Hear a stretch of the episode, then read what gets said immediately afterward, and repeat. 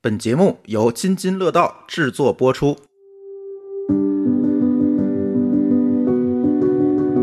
各位听友，大家好，这里是津津有味儿。今天跟我一起录音的，除了丽丽、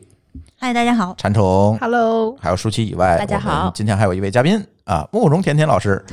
大家好。啊，如果你会听我们的有台《生活漫游指南》的话，我们你们就会知道哈，慕容甜甜老师是《生活漫游指南的》啊主播，然后呢，今天也是来到我们的节目做客啊，跟大家聊一聊，其实我们迷之很久的一个话题就是酒。其实丽丽之前一直想聊酒，但是一直没有鼓起勇气来，是吧？我主要是想被扫盲一下，是因为这个好像是很多人的一个盲区，尤其是说现在年轻人更多的不会说真是喝茅台去，嗯，更多的可能会喝一些啤酒啊对，或者是洋酒这种社交这个产物，或者还有一些像 Rio 那种，嗯那叫什么酒？玉果酒调调酒嗯酒、 嗯对玉调酒或者果露酒，甜水儿似的，啊哎呦，对那天我跟土豆老师一块儿吃牛排，我们俩得喝了多少瓶儿 Rio，反正没少喝。好多糖。自助餐对厅，自助就是当餐饮厅就料有特别多这样的酒，对，就都都是这种酒，所以可以说一直想啊，津津有味儿这个节目聊聊这个话题。那今天好不容易我们请到一位比我们都懂的嘉宾来，是吧？今天我们想跟大家先聊一聊这个精酿啤酒。那当然，今天我们的录音在 B 站也开了直播，大家也可以在直播间里向我们的主播嘉宾提问啊。然后，呃，在节目最一开始，其实想八卦一下，大家平时喝啤酒吗？啤酒啊，嗯，哦我我先说吧，我不喝啤酒，你看，因因为啥呢？就是说，你你下去吧。呃，认识丽丽之前我是喝酒的，但是喝酒的话，我不喝啤酒，是因为我觉得我还。虽然说我不怎么常喝，但是我没喝出事儿 过，就是这啊酒酒 什么量量叫大，出事儿？就是还还是酒量很好酒量还行，就是底线在哪儿我自己不太知道。嗯，我的天没就喝是多没有过喝醉过。没有没有啊，朱太厉朱峰害你也知道我，啊我对吧？但是舒我淇的酒量相当可以，对嗯，但我也不会主动去喝，也不会商场喝。他们每次也让我喝，我也我都都主要每次都让当代驾，他也没机会。对我我也不爱喝。但是呢，就喝啤酒这个东西对我来讲说是不够过瘾的，就它嗯度数多少度数大体多少两度两两三度的两样子三度吧，对就是说我两喝完点五比较普遍嗯啊，我喝完一瓶儿两瓶儿以后没感觉，然就是后撑，撑就饱了。就 对你吃饭的时候，你一口也吃不下去了，全是水，然后还得去厕所，嗯，然后这个感觉我特别不好，所以说我一般之前就是喝的都是洋酒，就我跟朱峰之前家里头可能一一排柜子吧，全是酒，然后每次也是录音的时候来我们家，先给他灌一瓶儿，每个人灌一瓶儿。先灌嗨了就再说就。有对灵感了啊哈。嗯对，每个人先你不你不紧张吗？你不不说吗？行，你摁那儿，咱先中午先吃个饭，把这一瓶儿干了，哎然后你就行了。难道这不是最近这半年多才有的习俗吗？啊，这件还真不是。就是最近哦啊是吗半是因为这样，就是我自打认识丽丽之后，我就开始减肥。哦减肥，丽丽说你戒酒嗯，才能你看减哎这锅又在给对，力，才能 降低体脂率啊。 丽丽就是一口锅。对，然后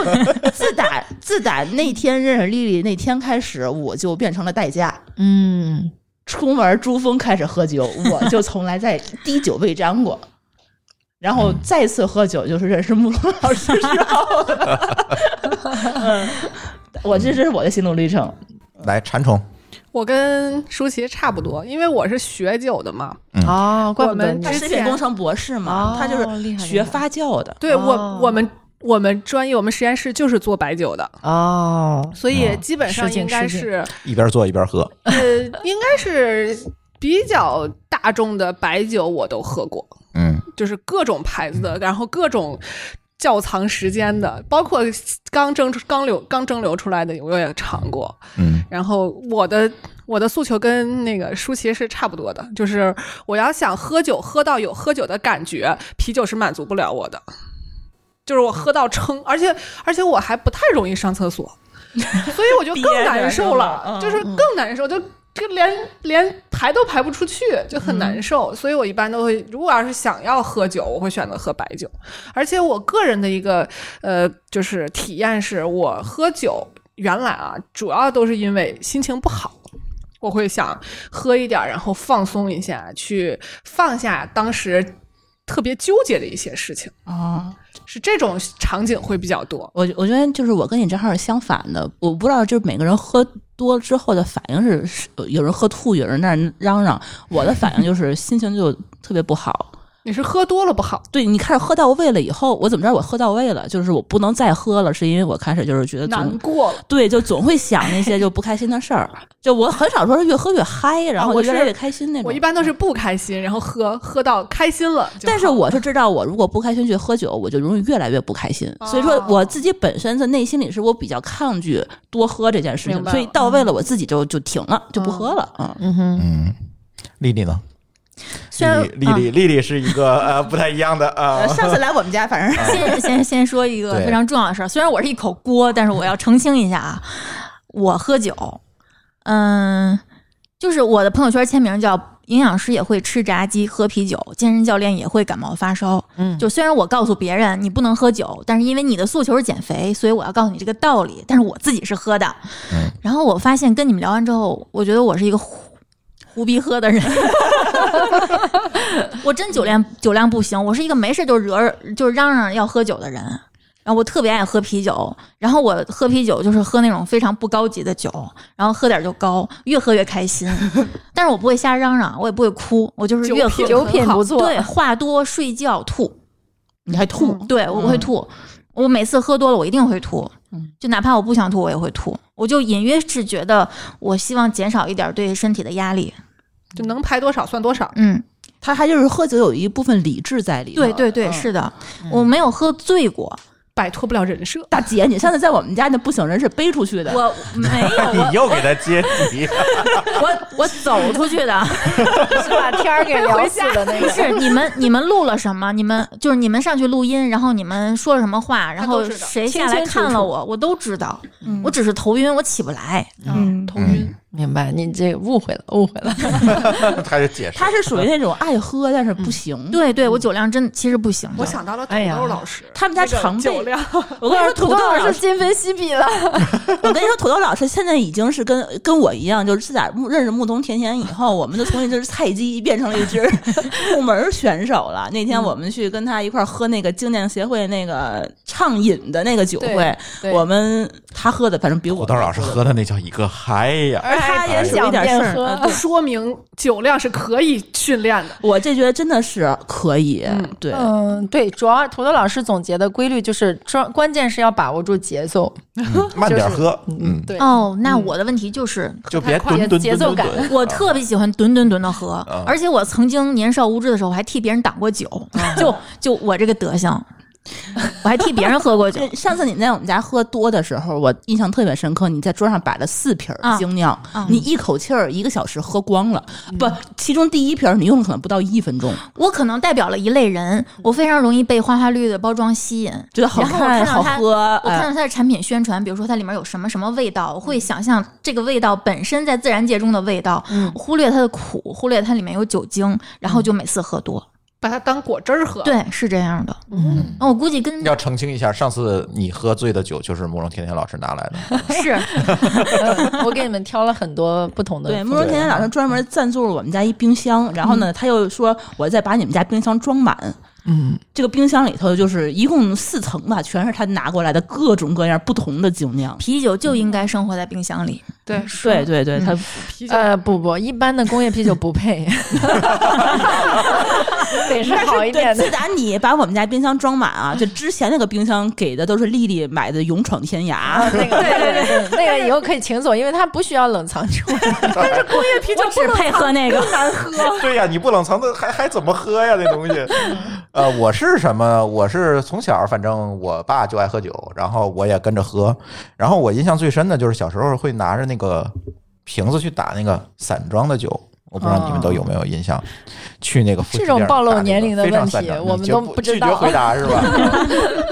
二，啤酒这个东西，其实嗯，平时聚会啊、吃饭等等，其实会喝，但是其实我跟舒淇可能也差不多，很难就是用啤酒喝醉。就是你首先是撑死了先， 对，我觉得我喝啤酒喝吐是因为他撑的吐的，胃胀的难受的吐的。对，对，而且啤酒给我的一个感觉呢，其实更多的时候是为了喝点什么而喝，是的，而不是为了说我这个酒真的怎么样，或者好喝，或者哎有品质，或者怎么样。大家基本上去那儿点，我最你知道，舒淇知道我去点酒的一个口头禅就是，服务员那个那个来什么啤酒啊？我说哪个最便宜来哪个。就是基本上每次出去喝都是那个大绿棒子，哦嗯，对，基本上这大大家也不会有什么异议。嗯，所谓的那一篇儿是吧？对有对五对嗯块的、六块的、七块的、十块、十五，你说喝到嘴里，五块钱跟十块钱能有多大差别？ 反正我喝不出来。 嗯，嗯，对，所以最终这个啤酒就变成了所谓的一个社交媒介，为了喝而喝的。就别人说这这个东西，这在餐桌上，咱们为了客气客气，就是得喝点啥，咱总不能得有酒喝白水嘛，嗯，对吧？总得有点什么。哎，但是白酒呢，你又不是说第一个不是说每个人都能喝。对吧？第二个呢，你两盅两盅呢，可能有人就倒了，像土豆老师那种，对吧？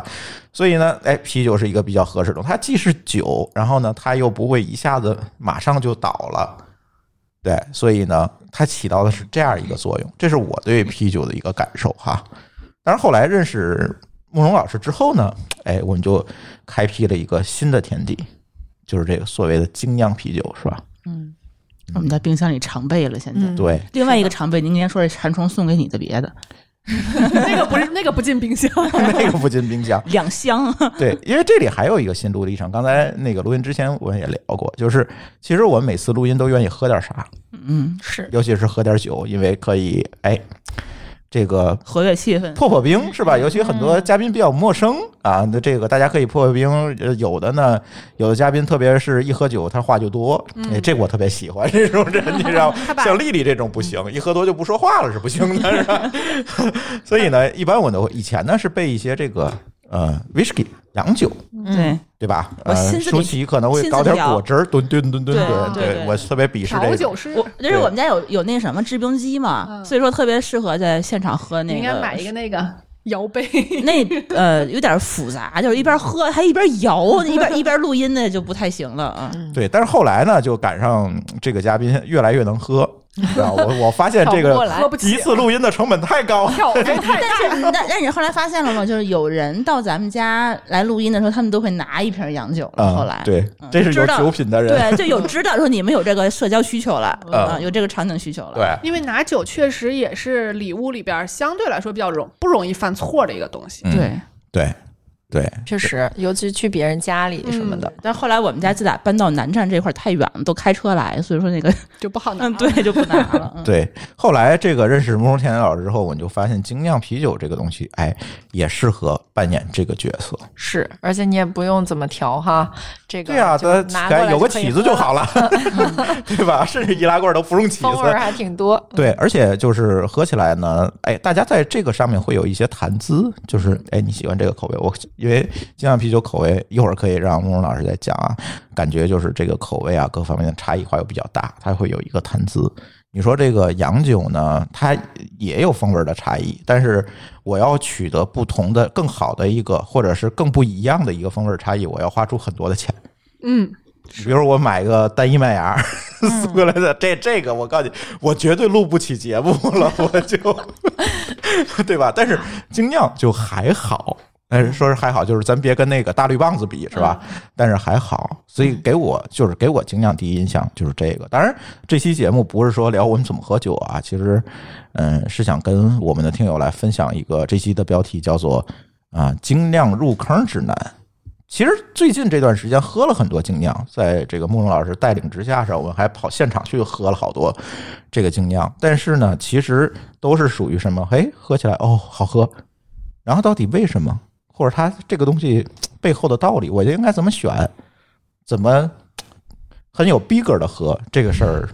不太了解，我相信我们的听友也不太了解，所以我们这期节目可以给大家围绕这个话题去聊一聊。当然，我们不是一个专门聊酒的节目，对吧？如果你们真想了了了解更多关于酒的知识，可以去我们的友台，是吧？什么啤酒事务局啊、杯弓蛇影啊，你可以听他们的节目。我们这期节目呢，就是给我们的这些听友去做一个入坑指南吧，给大家聊聊这个精酿到底是什么。对，现在就可以有请慕容老师给大家讲讲这个精酿到底是啥。我听这精酿上都会印着很奇怪的这个文字，现在我这儿有几瓶精酿啊，嗯你看它叫浑浊，是浑石还是浑浊？浑浊啊浊，浑浊 IPA 啤酒、嗯是吧？这个也是经常能够看到的这个一个说法。是然后还有别的，而且喝起来呢，可能味道也各不相同，嗯有苦一点的，有甜一点的，还嗯有香喝着是草莓味儿的、嗯橘子我味儿的、奶昔味儿的。对我入啊门是大悦啤酒的那个是香蕉的，香蕉味儿的。嗯啊嗯那个之对那个挺明显 的，之之前我们在北京的办公室楼下就是一大悦，嗯，然后珠峰见人，对别人都去咖啡馆，他就是大悦。套出点实话来，让哎，人对，多说点儿。哎你怎么知道的？哎呀，呵漏酒是有一个作用的，绝对不喝咖啡啊， 绝对得越喝啤越酒冷静，对什么也不说。 对，所以呃可以给给我们讲讲这个到底是都是一个什么东西？就是比如说 IPA 是什么意思？像我我看大家都声称自己是 IPA，那这 IPA 到底是什么意思呢？嗯，那我就不用回答你上一个问题了，是吧？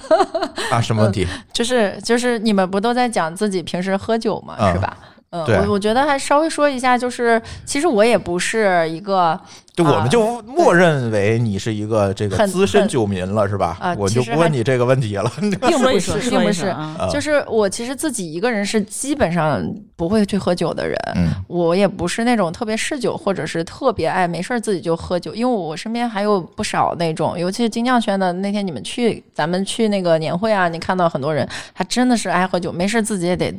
不少弄点儿喝，嗯啊，对对对，但是我不是这样的，我我就跟正常的大多数人是一样，就酒量也不是很好，也不是很差。然后呢，就是一般都是有场合才会去喝，就比如说我，我觉得就是因为我们我自己之前做投资人嘛，我们会看这种酒类的数据。其实啤酒是销量最大的，为什么？嗯是因为大家决策成本最低的一种酒饮的饮料，它可嗯以在财务分析上，它可以跟它是唯一可以跟饮料去类比的呃品对类。对对，就像我刚才说，大家可对能没得喝的，就再点个对啤对，点你个啤你酒吧。对，啊就是而且是男生女生也都可以喝。你嗯比如说，呃，它而且它是那种什么场合。都可以搭配的这种酒，嗯而且酒精度也不高，对吧？你需要有一些氛围啊、微醺感，然后或者是有些场合你你怎么也得喝点儿，不喝有点不对劲的时候，你你喝这种是是你最轻松的，对吧？因为它不会说，哎呀，我是不是今天会喝大啊或怎么样子的？那除非你采香喝，那可能是另一种状态。大部分人其实也 对对是对随意喝喝，对所以我觉得啤酒其实是大部分人都会去喝，我我我自己也是就是正常的这种状态，直到就是有有一天自己被朋友带着去喝了精酿，然后当时给我第一的认知就是确实有点突破自己的认知，就一杯酒当时在一一六年的时候吧。呃，五十多块钱，我就觉得正常价格，啤酒不是一般 对五块五块钱一大瓶儿嘛，就那一杯五六十，就就觉得特别惊讶。我说这这得是什么样的酒能这么贵？但是你喝喝起来，尤尤其是当时是有人带着嘛，确实是觉得这个感受是完全不同的。然后从此之后就再也不想喝绿棒子了。 所以我的状态就是说，呃，我我比如说给你们，我其实是好朋友都是这样的。比如说我要跟他们吃饭，我是不能接受去喝工业啤酒的，因为我觉得大家本来也没想喝喝到大醉什么的，就还不如喝点好的，对吧？像你们为什么那天咱们喝了不少，你第二天一点都不难受？嗯，这待会儿我们可以讲一讲原理什么的。那我就再回答一下你说的这个 IPA 的事儿啊。嗯呃，我我觉得，呃，其实大家可以有一个嗯进阶的过程啊，就是第一步对的话，对对，你给大家对对讲讲，就是从不懂到懂，咱应该怎么进阶？对，第一步的话，我觉得大部分人对好一点的啤酒的概念还停留在德国啤酒黑白黄的这个水平，啊对吧？对对对我们之前是喝德国啤酒，有什么青对对啤、对黑啤、白白白啤、黑啤什么的。对对对，嗯他就觉得这个就已经是我对啤酒的最高对过赞誉年买一了。桶那种，对对对哎啊，对嗯对对，但是实际上黑白黄是一个中中式的，就是你知道中式英文的那种感觉吗？它其实是中国人起的，呃，中国特色的名字，对对对，其实很不专业的。如果我们想进阶入坑，第一步就不要再提黑白黄，因为黑白黄很不科学。比如 说，哎呀，同那那样的嗯天舒淇完了，露怯了，不在是我那要喝个青啤，对对对，下次就可以在一个酒先会把上面，先把在一个这个精酿场地里边讲，我要喝个白啤。从就是呃，他也能懂你什么意思，但是就是咱们不是要讲进阶嘛，入坑进阶嘛，对吧？既然咱们要喝的有点品质一点，第一步先把黑白黄这个词儿从你的字典里去掉，你已经嗯比 先把这事儿忘了，百分啊之八十的人都、都显得专了、专业了。然后就是装逼第一步，那对是对吧？对对，嗯黑。白黄去掉，为什么呢？就比如说，它是以颜色来区分的。那颜色主要的体现是在麦芽的这个选择上，比如说黑啤，对吧？黑啤就是。呈现的酒体颜色是黑的嘛，那黑啤其实可以有截然不同的风味儿，有那种榛子、咖啡、巧克力的那种风味儿的，嗯还有就是那种很淡爽，但是它是黑色的。其实它是一个是拉格酒，一个是艾尔酒，是完全不一样的东西。所以你都统一在黑啤之下吗？那是那是中国人理解的黑啤，就是德式的那种拉格式的黑啤，它不一样。哎拉格嗯儿又是什么？对，所以等会儿再讲拉格。好所以先把黑白黄去掉好对吗？，但答是应我但。是咱们喝那个，就是喝德国啤酒馆，喝那个啤，就是说你要从轻到重这么，嗯嗯就嗯颜色从青啤到黄啤到黑啤这么去喝，嗯因为它那个就是口味儿，就是先喝清淡，再喝中间的，再喝淡，再喝最重的。所以印象里头感觉就是黑啤其实应该是口味儿最重的，但是嗯它是在工艺统一的情况对下，对对，在拉格的工艺下，对它是最重对，的。所以我从来也没哦喝过黑啤，嗯，对，那就是说，在第一步先把那个去掉了，啊对吧？嗯我所以们说它已经并不是这个样子，对。对，但是你在就德国啤酒屋的那个场景下，你当然可以这样，这也是他们发明的，就是中国人发明的最最适合那个场景下大家都秒懂的嗯行话，对吧？嗯但是容易这个普及，对对大家对都能懂。但是这个就是属于过很过时了，而且确实是不够科学啊。那接着第二步就是要理解一下，其实这个事儿我发现就是其实它很简单，就是就像我们可能也许是因为做投资的原因吧，就是特特别喜欢找一些事物到底最底层是什么东西，嗯对吧？就像我们今天讲写字。写字的最基础的东西是结构，如果你没明白这个事儿，你就你你可能拿着字帖练三年，才能可能字才能比较好看一点。但是如果你理解了写字儿最主要是结构，你可能就是真的很快时间你的写字水平就上升很多。我觉得酒也是一样的，比如说你去了解它得有一个切入点。对啤酒最最底层、最最底层的一个分类就是艾尔和拉格，没有别的。就是我在喝精酿两两两年多的时间，其实我都不配去精酿吧点酒什么，我相信大部分人都有这个感觉。嗯，你看到满墙的酒，你不知道什么是 IPA，什么时候又来个什么呃小淘气，然后什么时候又来一个美西，什么时候又又来一个酿酒狗，你完全不知道他在说什么，对我不对会吧？点它那对个菜单你哪个是什么东 西？西，对吧？堪比我去墨西哥餐厅。啊就是你你就感每一觉个字都认识，练起来就是不懂。对对，是就是就你每次就跟那个就是去西餐，然后他也不给你一个就是说具体的这个菜长什么样，就告诉你这个这个牛肉二十种牛肉，对然后你去找你去你吃哪个，然后你你问你也不知道应该怎一么脸下懵水逼位，对，然后感觉你要问出来有点失有失逼格那种感觉， 对对 对，不问确实不懂，只能是对，然后你就你随就便只指能一个盲点，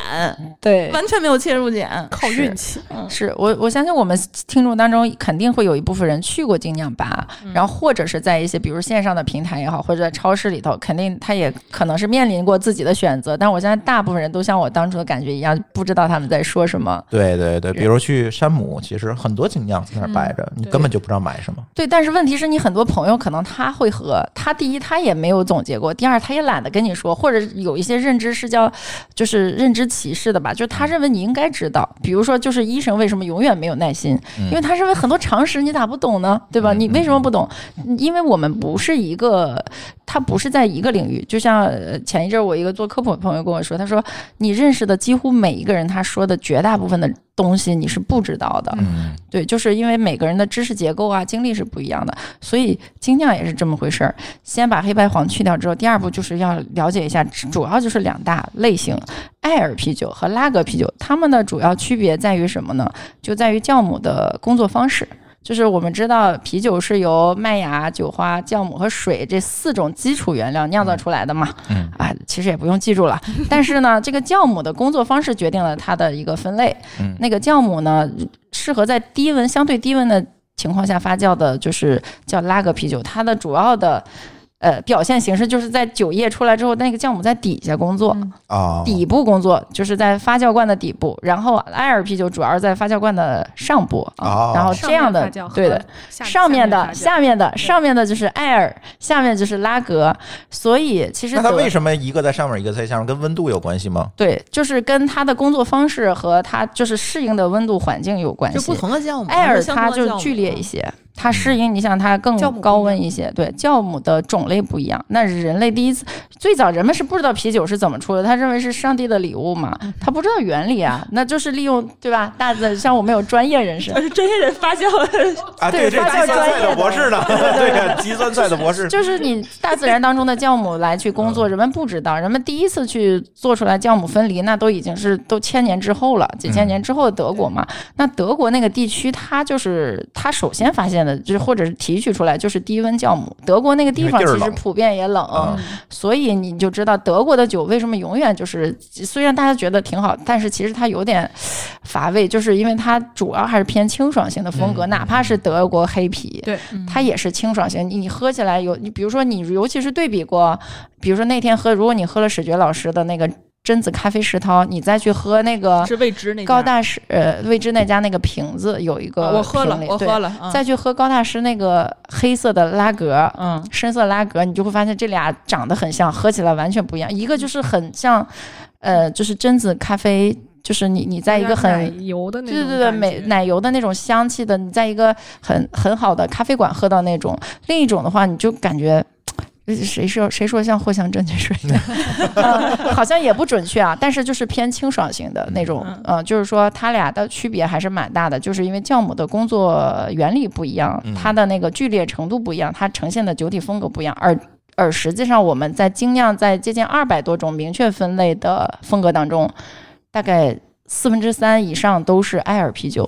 哦只有小部分是拉格啤酒，所以拉格是风格比较小的，然后艾尔啤酒是最多的，嗯，也是就是因为你知道它的这个它这个工作的这个方式决定了它能酿出各种各样的风格。就是弹性比较大。对，所以你嗯刚刚说的 IP 也属于艾尔啤酒， OK 当然，你还有时候会看到叫什么什么艾尔，比如说什么增味艾尔或什么什么艾尔，就是因为它又不太容易归在什么别的类里，就叫个艾尔，因为艾尔本来就不会错嘛，嗯就这样子的。所以就是像 IPA 是呃精酿啤酒里头艾尔啤酒一个非常典型的一种风格。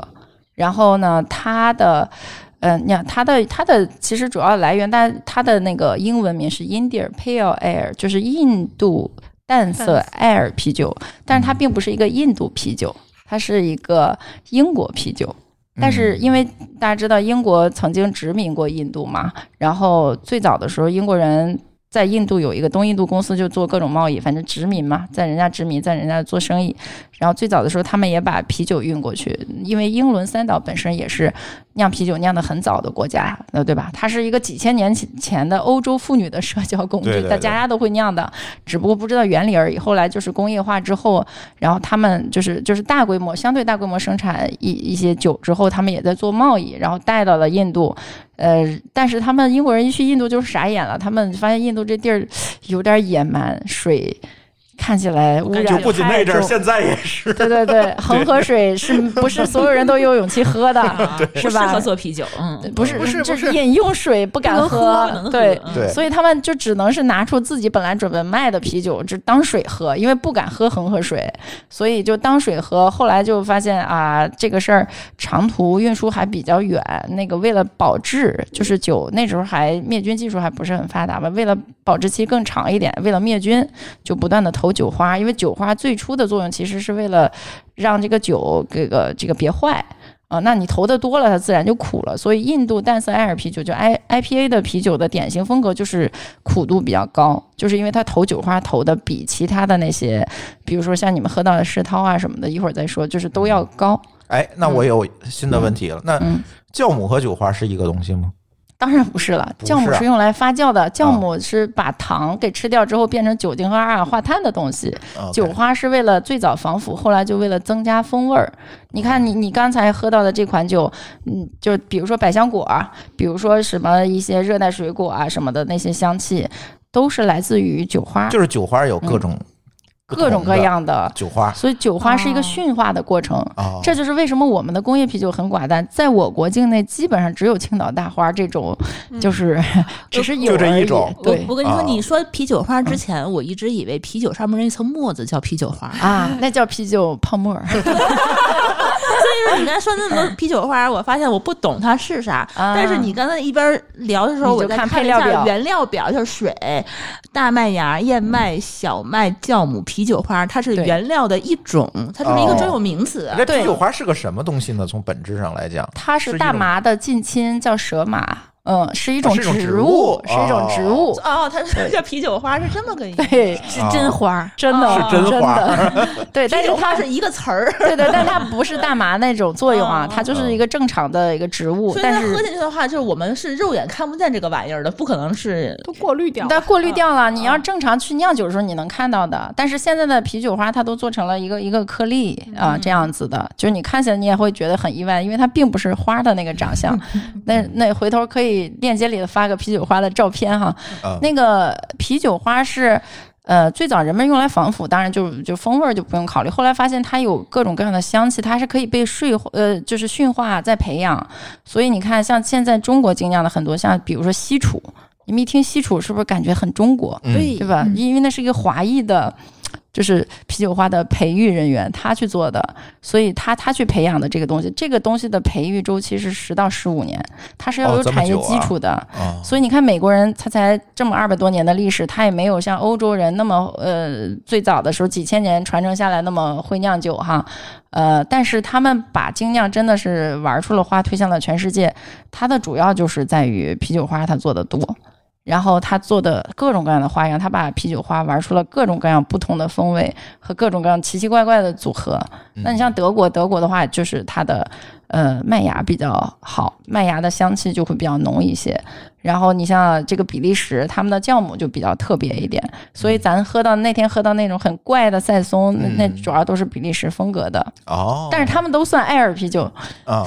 就都看算艾到尔啤酒，德国也有有，但是少。德国主要还是拉格啤酒多一些。然后这就是又回到了刚才回答你 IPA 的问题啊，就是说 IPA 其实是一个大的类类别，也是一个比如说我们入坑最应该了解的一种风格。但是 IPA 确实它更适合欧美人的口味，因为我们亚洲人大部分人其实是不耐苦的，嗯，就百分之九十五的人其实不是苦，但是这是基因的原因。这个事儿我专门还看过一本书叫《品尝的科学》，就是他就讲呃还挺奇怪的，人类为什么把耐苦和不耐苦的基因都保留了下来？因为按理说你对苦度敏感，你是能识别毒毒物啊什么的，嗯但是你不敏感。呃，好，也留了下来。它自然它有别的作用，比如说人类是群体动物，有一些人敏感就能帮你去识别了怎样的，所以它总之它 他吃完先挂了，是吧？它总之它留下来吃完了。告诉你这个不要 吃，对啊，它留下来了。然后，所以欧美人就是至少一一半儿左右是对苦苦度不敏感的，所以他们耐苦是没问题的。所以为什么我们觉得我们如果想做 IPA，适合国人的口味，还是不要那么苦。这个苦度是可以测量的。就是一般，我觉得大部分普通人超过四十以上就就会觉得苦了，但是你看欧美人还有九十、一百的，就是他们还很开心。中药了，感觉。但是很多人他只是中国人，他只是为了那个装一下，但是他不是特别享受。那这咖啡的苦度有多少？咖啡的苦度，它的苦不一样，我不知道是不是他们是用一个一个度体系量，测就是像啤酒像 IBU 去，它是是不是一个标准？哎，我突然想到这个问题，是不是这个咖啡在欧洲这个发扬光大也是？有可耐苦，哎，他们比较耐苦嗯，嗯所以能够品尝出来这个苦味背后的这些风味。中国人喝不了，嗯喝对，不所惯咖以啡，中喝国不人惯就搞茶嘛。茶咖啡因也是满足了的。对但是没那么苦糖什么的嗯对，但是大家其实对咖啡因都是有需求的，只不过用了不同的路径，是因为耐苦的哦程对度对可对能不一样是。有可能。对，对，就是同一个东西，大家的感知其实可能是完全不一样的。所以你看，现在就会衍生出一些像国内更火的一种风格，比如说浑浊 IP，你手里拿这个，对包括我们做的奶昔 IPA，它也是就是。它一一部分原因是它把苦度刻意的降低了，这个这个在在工艺上有很多方法，它不是说牺牲我少投点酒花。你看像那个工业啤酒，它是没有，它也没有什么太高的苦度，因嗯为也也没有什么酒花给你放嘛，对吧？那个就我现在在喝那个工业啤酒，就感觉在喝水，是尤其跟你认识之后，我再喝那个就真是没法喝从了。此留给丽丽是路人哈、 对，但是我我可以在不牺牲香气的情况下，让它苦度再降低一点，就我可以在发酵后期投，对哦就我可以越往后投，它的那个苦味物质释放的就少了，嗯但是香气还是相对充裕的，所以就是现在的，你比如说浑浊 IPA 的苦度，理论上就要比正常的 IPA 要要低一些，嗯，然后另外呢，它的浑浊感和有时候它会做一些增味儿，它也它也某种程度上转移了你对苦味儿的感知。对吧？嗯，对你比如说我们做这款奶昔，奶昔它加一些乳糖，比如包括加一些香草荚，哦就是就是让你用，比如说用那种香气，其实你是哇被转移了，我明你白，所的以整说体愉悦感就所以提说升我了。喝了那么多 IPA，它嗯都是有风味的 IPA，、就各种各样，比如说什么果汁啊、奶昔呀、也不一定，就是你比如说这款浑浊，它嗯没有增味儿，但是它因为它浑浊，它天然的观感上可能就让你感觉挺可爱的，嗯是吧？对肉嘟嘟的感觉，果汁儿一样，有点感觉。呃对，所以说我说这加果汁儿的原因，其实也是有一个这个苦度的这个平衡的考量，对对对吧？对哦是，也就是浑浊 IPA 和奶昔 IPA 是现在最火的两种 IPA 的风格，哎也是容那易卖。嗯，那我想问一下，这个奶昔 IPA 是你在这名儿怼了奶昔吗？啊，不是，你看，这就是嗯我们大部分人，比如所说以奶昔 IPA 跟浑浊 IPA 它是一个专有名词，是吧？对，它现在是一个现在，因为它也是一个进阶的过程嘛。嗯 BJCP 就是国国际啤酒分类指南，它每年都在更新，甚至包括一些就是边界比较模糊的一些酒也也都，比如说有点你说它是红酒啊、果酒、起泡酒，它也都纳在这个大的类别里头。它现在还在纠结，就是哪些 IP 是算作浑浊底线呢，还是单立一个类别？嗯所以嗯大家知道，它也在这个不重要了，重就是要的大就家是不停的在画线儿嘛。对对对，对吧嗯所以重要的就是这种呢，易饮性更高一些，更适合亚洲人人一些，嗯反所以正在国内卖的就很好反。正我拿着拿着这个就是慕容他们老师家的这个啤酒，上面配料表里没有奶昔，这个我可以去对那个嗯奶昔，你要怼奶昔，它就变成了一个线条鸡尾酒， 就是嗯奶昔感是怎么呈现的，包括浑浊感。其实过去的酒就是大家能看着非常的清澈，嗯，就是你看，你不管看工业啤酒还是看这种，比如说这种普通的 IPA，它都是很清澈的，对，它的酿造就甚方至式。拍广告的时候特别愿意弄个对对透明杯子，咕咚对对咚咚咚，然后那个那那种感觉是吧？对加上也有冰，然后咕咕 啊的对对对，勺腾，嗯，对，但是现在大家就会发现，其实浑浊从观感上来讲更可爱一点，更特别。毕竟一百多年，你在中国啤酒都一百多年都长那个样子，也没有什么新鲜感。另外，浑浊其实更难酿，它的酿造的最大的挑战就在于怎么样让这些小分子的蛋白比较均匀的在酒体当中。不沉降，然后比较维持这种浑浊的状态，因为精酿还要讲究天然，你又不能放那么一堆乱七八糟添加剂。你像哎，对吧？就是嗯大酒厂出来的，就是为什么他们后来就是有有不少人愿意去做精酿，他是觉得添了太多的东西，比如说，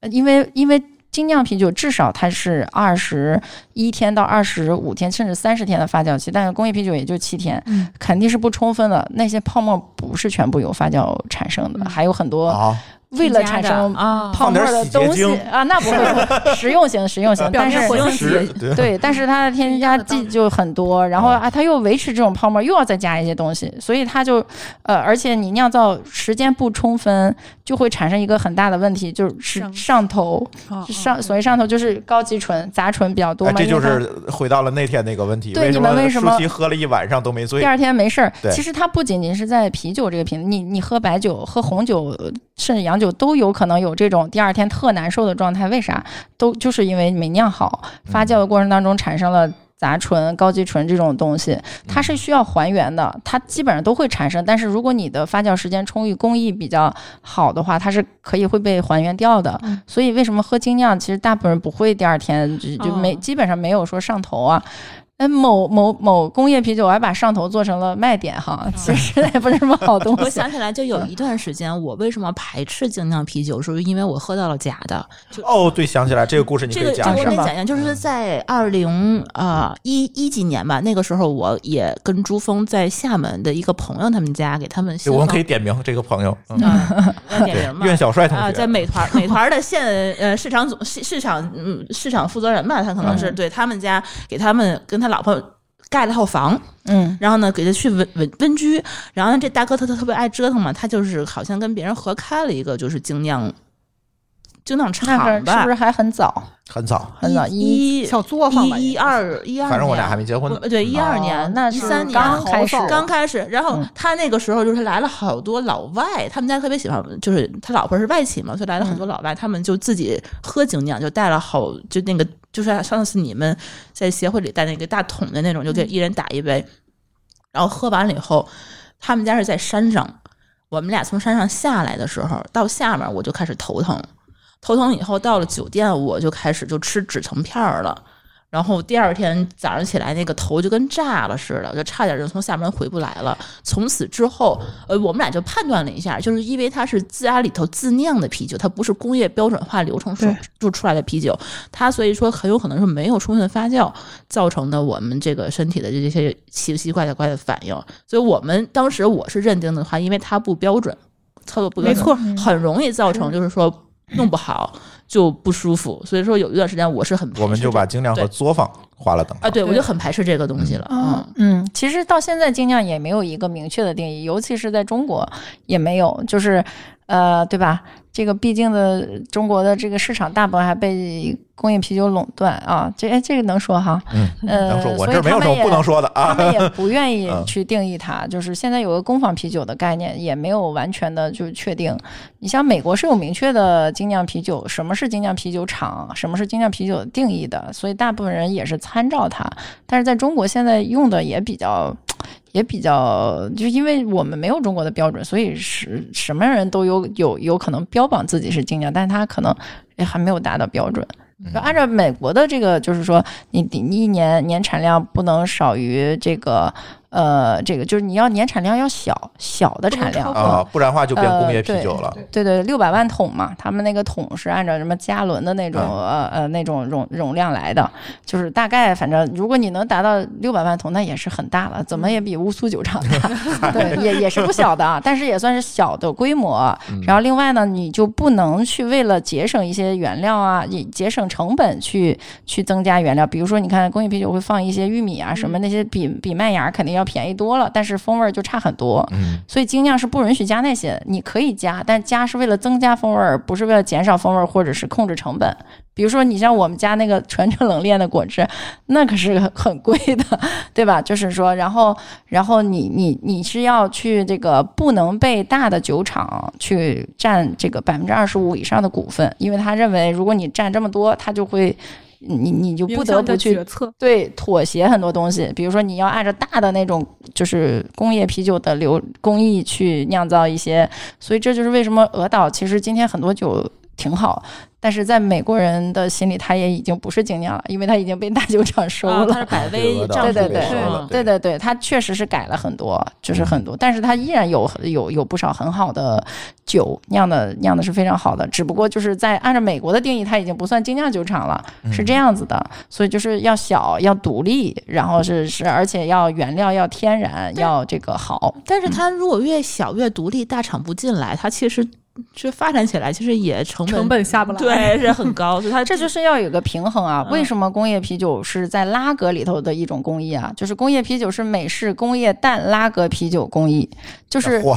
好长。美式的。来，你再说一遍。工业就是工业啤酒是美式的这种，就美国人通过就是主要把它发扬光大，拿着拉格啤酒的一种工艺啊、但是不是所有的拉格啤酒都是工业啤酒，但是工业啤酒一定是拉格啤酒，这个就我是说沉底明儿的白工了艺。啊，对，酵母在下面工作的，但是呢，因为它它比较适合做大规模的这个标准化的工业化生产，在工业革命的时候就被选中了去做那那些的话，你你比如说发酵比较剧烈呀，然后不好控制啊什么的，就是它就没有被发展成巨大型的这个工业化生产的。呃，就是选选择进来，所以它所有的工业啤酒，你为什么感觉很寡淡？本身这个下发酵酵母的拉格工艺就就是一种很很淡的那种口感。啊、但是你看，像拉格里头，我刚刚不是说四分之一不到左右的这个也也是拉格嘛？那拉格里头还有，比如像科隆这样，就是很难酿的了，一酿得俩月。你普通的就是一个月左右吧，它酿俩月，就是很复杂的。然后，然后也挺清爽的，但是，但是你你觉得还是挺好喝的，然后不会也不会上头，不会怎样，也还是风味儿挺不错的。所以不是，比如说包括皮尔森，大家去皮尔森地区喝当地的这个酒，也都是这个拉格啤酒。所以不是所有的拉格啤酒都是工业啤酒，但工业啤酒是拉格啤酒用的那个工一艺种去做的。对对对，啊它就比较适合巨大规模，所以这是一个平衡。我我认为精酿就是就应该做一个相对的标准化，但是不会像它跟工业啤酒是一个，它是一个呃它是一个错位竞争的，它不是一个维度的东西，就跟茅台和对吧啊二锅头对吧？你你你自然是有一个定位的，你在什么时候喝它是什么时候喝它对吧？我觉得这个没有问题，而且今天的这种自动化呀、这种工业化呀、数字化的。这种进步，也不是说过去的。你看那个精酿啤酒是咱们中国人给给，就是最早的那一波做精酿运动的，像零八年开始的那些一些欧美人留学的一些中国人或者在中国的外国人，他们开始发起的一些就是这个运动嘛，精酿运动嗯开始把一些这种。就是酿酒的技术呀，然后包括自己也去酿啊，包括开就是你们说大约大约是嗯北京第一家那个精酿嗯对的对那对个品牌嘛，是嗯，虽然它现在天可天好多里有外国人在那儿喝，对对对，嗯外国人喝它是没问题，但是它用青岛大花酿成那个味道就不错了。啊，他拿青岛大花儿 是，人家就是要用中成国本低本土 的， 是吗 不嗯哦不，，人家不是这样说，说就是用中国本土的原料酿造精酿啤酒，那不就是成本低 吗？那不用进口了吗？嗯，就是对，也不能这么说。你说现在星巴克还用云南的咖啡豆呢，嗯对吧？那也是成本低嘛。嗯，嗯，嗯，是，但是对它就是，但是青岛大花确实味道比那些嗯进口的酒花还是差距很大的，所以嗯人家的酿酒技术还是挺好，毕竟做得早嘛。就是这一波人把它引引进过来，但是那时候叫 craft beer，就是手工啤酒，哦，嗯，只不过他们把它就是翻译成了精酿，是这个意思。哎，我想问你一个问题，那现在听上去，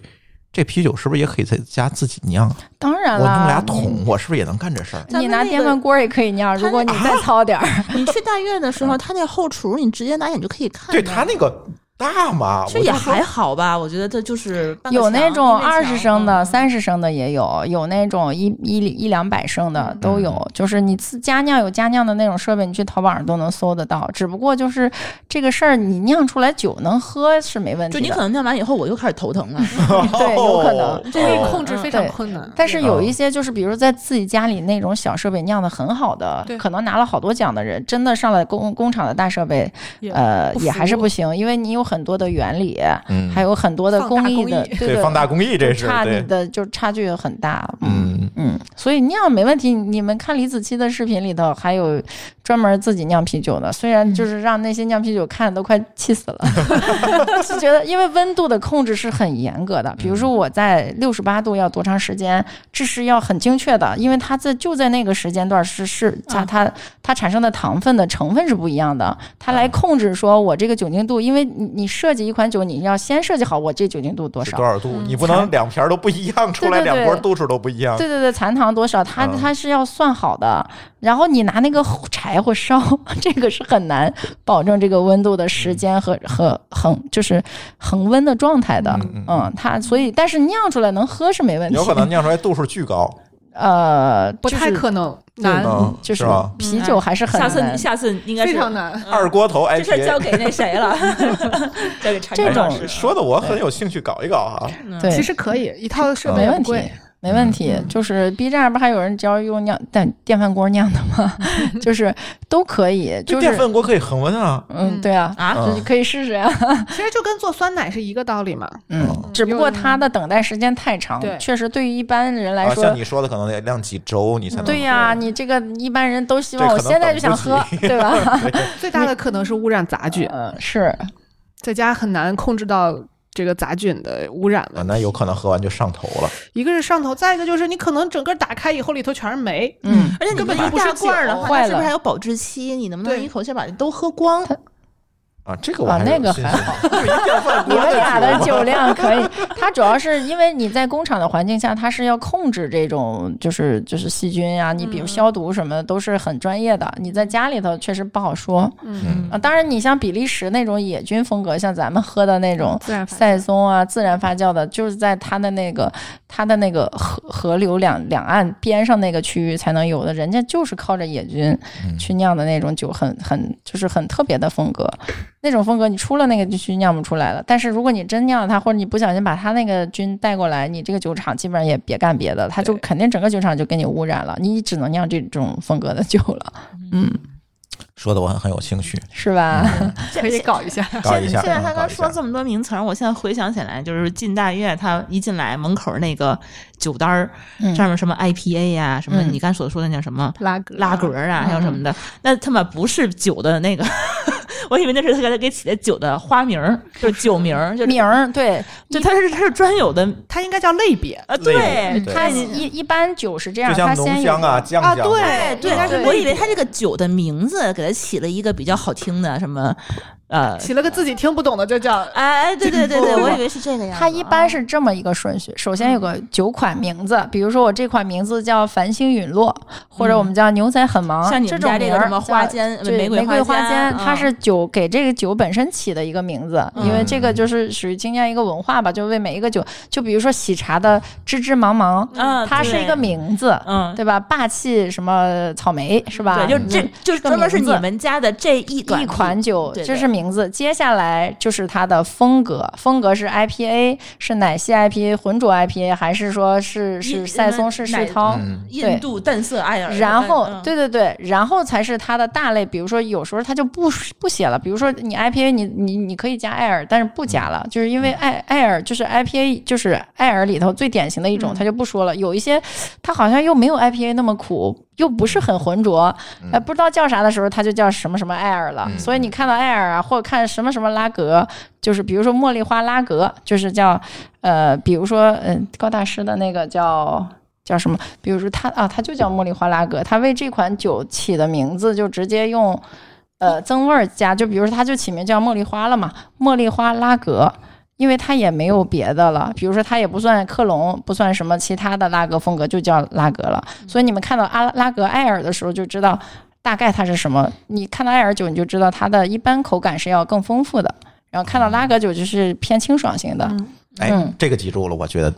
这个点很有题就对就以后不迷点茫题了知识点。你就哎不这会个这个不会露点馅盖儿上的，哎主要对主要是不 会露馅大儿类的上没问题了，啊对对，然后网点不会有什对么对大错对儿对，啊。所以我觉得一般点精酿，我自己个人还是更喜欢艾尔酒多一点，毕竟觉得它的口感更丰富、更有趣一些。嗯嗯，然后当但是你比如说你吃东西很腻了，然后你你可能想清爽一下。嗯，又想喝点好的，你就喝，比如说一些拉格啤酒，有一些就清爽的，嗯比如说像那天的红茶拉格，嗯嗯、还有像那个，比如说科隆什么的都可以喝一喝。嗯嗯，然后我们再回到刚才的艾尔，艾尔酒里头 IPA 介绍完了是吧？啊嗯，还有几个大类吧，说一下是 吧？对对，等会儿说说，我这好跟人装逼去啊！哎是吧对就是你除了 IPA 还能点啥是吧？嗯就我觉得就是那个还可以点的就是世涛，世涛嗯也是一个也挺是典在型的在风菜格单里看见这个对对名字对的，对吧？世涛 S T O U T Stout 世涛世涛，你有时候你们会看到，现在不是特别，嗯、就是就是就是。嗯，其实点的主动点的人不多，就是因为它是深色的、黑色的，他会觉得意外，就是但是会苦吗？还是会感觉会苦，感对觉感觉会苦不好。其喝实，那你、嗯我认为喝咖啡的人都能喝世涛，啊对而且还能找到愉悦感，对就是因为世涛它的那个深色的烘焙感，就是它是烘焙麦芽儿，然后是麦咖啡芽儿深烘之后的颜色，对啊，然后就是咖咖啡啡哎是咖啡豆深烘之后哦的它颜确色，实是也是比那种比如说艾尔要稍微重，它也是艾尔也，是世涛也是艾尔酒的一种。就是会重一些，对吧？比会会 IPA 重吗？比 IPA，你说重是指？口口感烘焙深嘛？那是呀，IPA 苦一一般些用苦一些浅吧啊色麦芽嘛，它嗯就是偏黄色的，或者是现在的浑浊偏有点果汁感，比如你看起来有点像橙汁、嗯，芒果汁什么对那的。种，对，它是那种世涛，就是深色的咖啡的颜色呀，嗯，就是它是这种的，所以世涛的感觉就像喝咖啡的感觉，我觉得很像。嗯嗯所以你说它苦吧，它的苦呢，不仅仅是酒花带来的，还有一种美拉德反应带来的那种，嗯就是烘焙麦芽带来的那种反应。它的其实它的，对吧？它的它的反香气应，应该会更复杂。嗯嗯因为美拉德反应本本身就是一个特别复杂的一个反应，嗯，就是它会，嗯我觉得在酿酒师来看，发生美拉德反应是一个相对来说比较不可控的一个反应。对，所以呢，呃，就容易出惊喜。啊，我我我是这么理解的，就是是不是也容易出惊吓呀？呃，还好吧，嗯所以要品质控制嘛。 嗯啊嗯，要对，品反正控惊吓也是惊吓那个品酒的，所以它所以不我会到能你嘴里。我我能不能不能这么这么理解？就是说，那个 IPA 是那个什么淡色艾尔，那个是一个入门的入门款。然后呢，你想再呃资深一点的话，比如说你说浑浊 IPA 可能会丰丰更丰富一些。然后拉格它又是一个像惊喜的这种嗯小世小涛呃世涛呃世世涛涛这种小小众的这种就是这种感觉，更更进阶一些的感觉。嗯，我觉得也看这个人平偏时好的我觉得对是看饮偏食好偏好对，嗯就如果你是一个平常就离不了咖啡的人，你可能直接喝 IPA，你会觉得有点寡。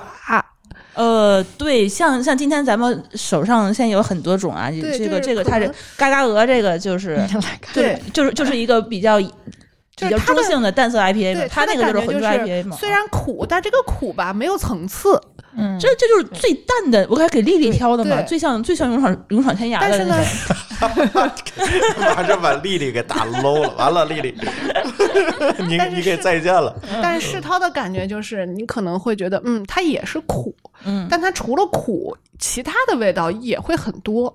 嗯风嗯味儿物质会对对多对一对些对啊，这种感觉就是感觉，嗯，它好像更耐琢磨，嗯，这种更有感觉韵味一点对对对哈，更更更深深邃一些。嗯，对，上次米律师连线直播的时候，我给他买的是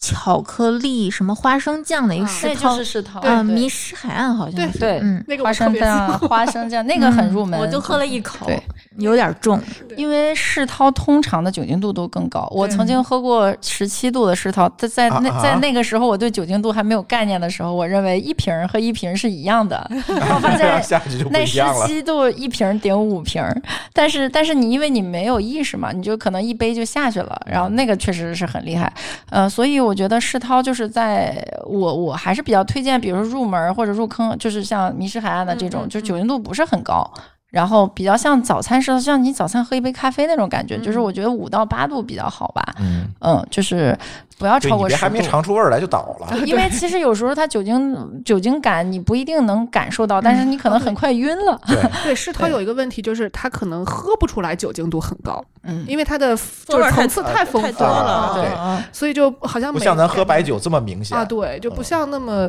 那么突出有这个酒精的嗯味道。那我我有点感觉像之前那个喝那玉调酒，就是因为往里头怼了很多很多不果同汁儿的果啊汁对儿什么对的对对对，然后你一不小心就喝多了，是因为你外面风味儿太重了嗯，，你就以为它压住了。嗯对你以为自己喝的是果汁儿，其实你喝的是酒精度一点儿也不低，嗯嗯然后嗯多喝几杯你就挂了，有可能是这样吧？对，干红嗯兑雪碧，民间这样就说这样喝不好，也是因为容易喝多嘛。嗯，嗯，味道是太多了，嗯，太好喝了，应该就这红么酒说回来咱单独再 聊。 这个干红兑雪碧简直是的， 对，所以我我我要是这这是世涛是一种风格，嗯然后有时候你们会看到波特其实比较少见，因为好多人就算圈里人也说不清楚波特和世涛的区别，但是可以说一个故事，就是其实最早波特酒是这种就是这种深色麦芽发酵的艾尔酒，然后主要是英国的那些码头工人喝的，啊，他们特别解乏，你想酒精度大对劲儿酒精大度是吧？高，对，但那时候就是酿的比较粗犷嘛，原料用的也不太好。然后呢，后来就是被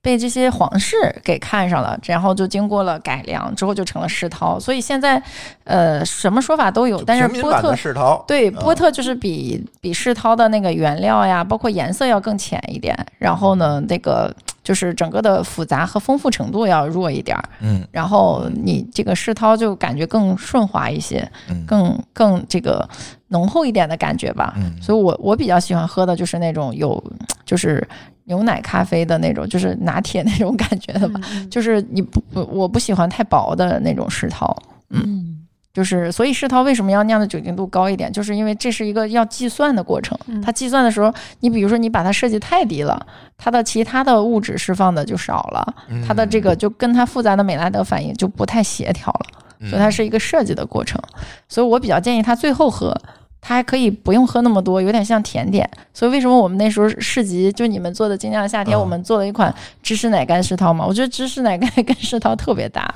嗯就就好多小姐姐她非常喜欢嘛。对对对，那我喝过，那确实还不 错。对，所以大家下次嗯买世涛可以，比如说拿个。呃，哈根达斯呀，钟雪糕啊，都 可以 试一试，嗯还挺好喝的。嗯，拼一下，对，你就奶奶的感觉跟它还比较搭配。嗯，嗯嗯我想起了以前小的时候有有父辈喝啤酒的时候往里泡一根冰棍儿，嗯就这么吃的， 对这，不就是个味道吗？但他泡的是冰棍儿，不是奶，不是奶棍儿嗯啊，冰棍儿它可能降温吧，嗯然后一个就是养降这样温，的再一个可能就是气因泡为感那会儿，就是那会儿家里没冰箱，对，一个是这个，再一个就是刚啤酒刚进来的时候，大家都觉得苦嘛，我加点糖会哦好嗯喝一点，适口性会好一点。嗯对，对，就是因为好好歹也有点酒花，是吧？ 对，所以这个世涛也是一种风格，然后还有就是就是那个现在的酸啤也是一个趋势，但是可能好多人不一定能接受。啊，对我对觉对得对，这次对去这个上次就是去他那个精酿大会也喝了几款酸啤，嗯，呃，给我的感觉，其实我对这个吃的这个东西啊，我接受度挺高的，嗯是吧？丽丽知道，就是 各种酸的、臭的都能搞，所以对我来讲呢，我觉得没有特别大的压力，甚至我会觉得酸啤的这个风味儿感就会更强一些，就是特因为色会有层次嘛。嗯对这个层次感就会更强一些，但是我怀疑舒淇好像也喝哈，他给我的反馈就不是特别好，包我括就他喝咖啡他都不愿意喝酸的嘛。嗯，对我现在分析下来的话，好像最适合我的就是刨去这些纯这个风这些风奇奇怪怪的风味儿，我就喝那个最纯的那种。就像我喝咖啡也是，我喝纯黑咖啡，嗯我不加那些就是奇奇怪怪的风味儿。嗯，所以说你说的那个酸不拉几的东西的话，我一概都接受不了。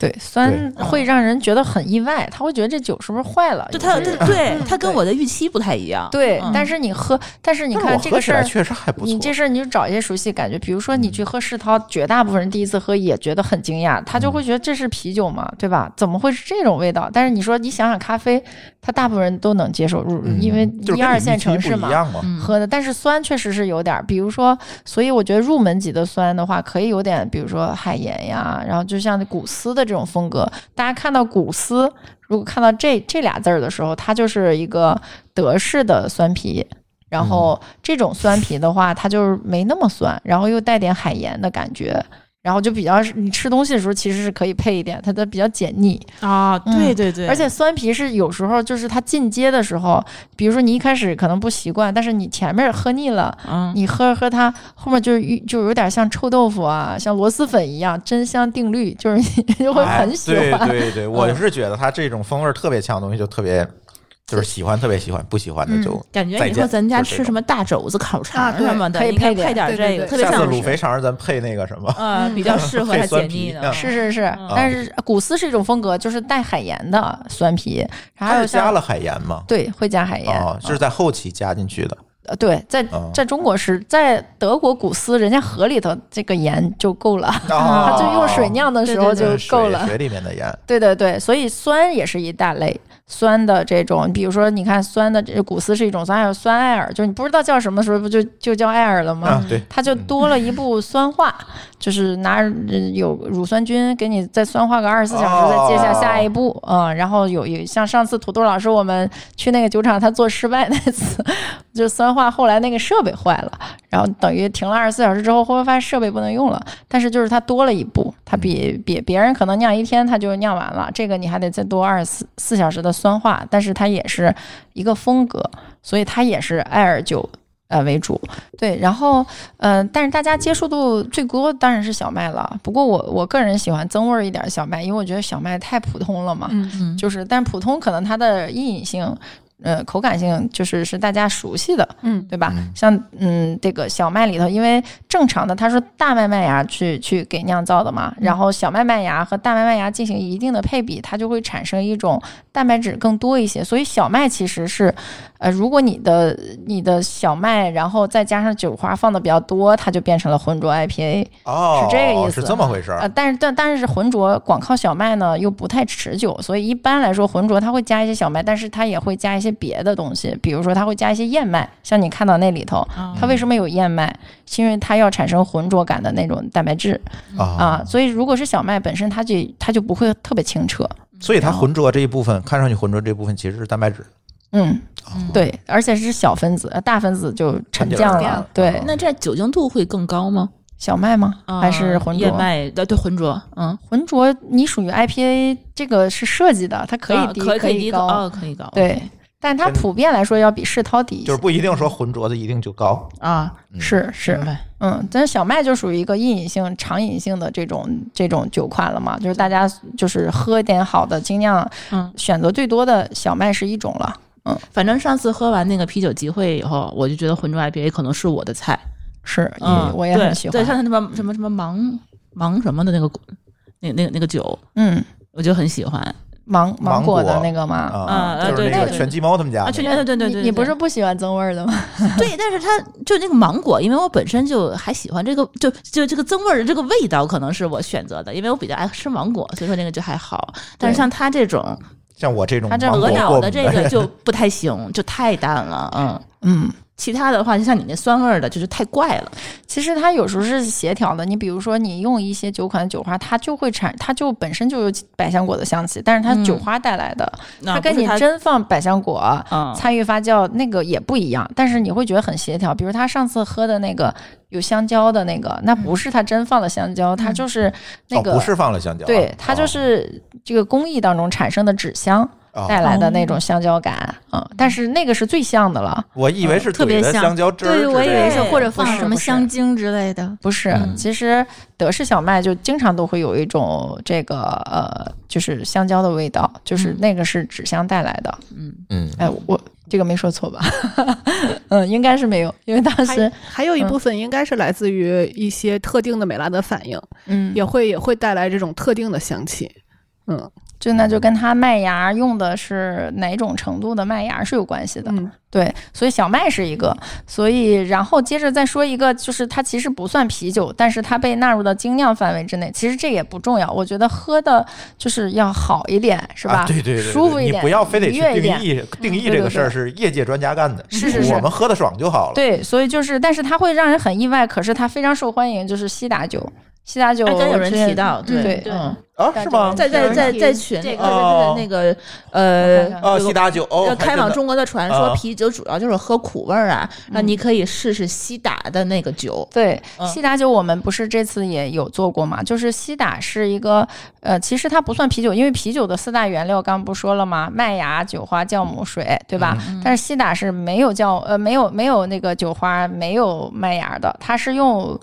呃，最早其实它是用苹果汁去酿造和酵母去酿造的，但是是用啤酒的工艺酿造的，就是西打酒。它是理、理论上现在的听上大去像果酒，对，所以果酒和西达酒本身就是模糊的，就是它就是低度的水果发酵的低度酒，理论上都可以算作西达酒。嗯，然后但是在国外，西达酒跟起泡酒，你如果叫的不同，它税不一样，哦所以其实是模糊的。它也是，比如苹果起泡酒就是可以叫西达酒。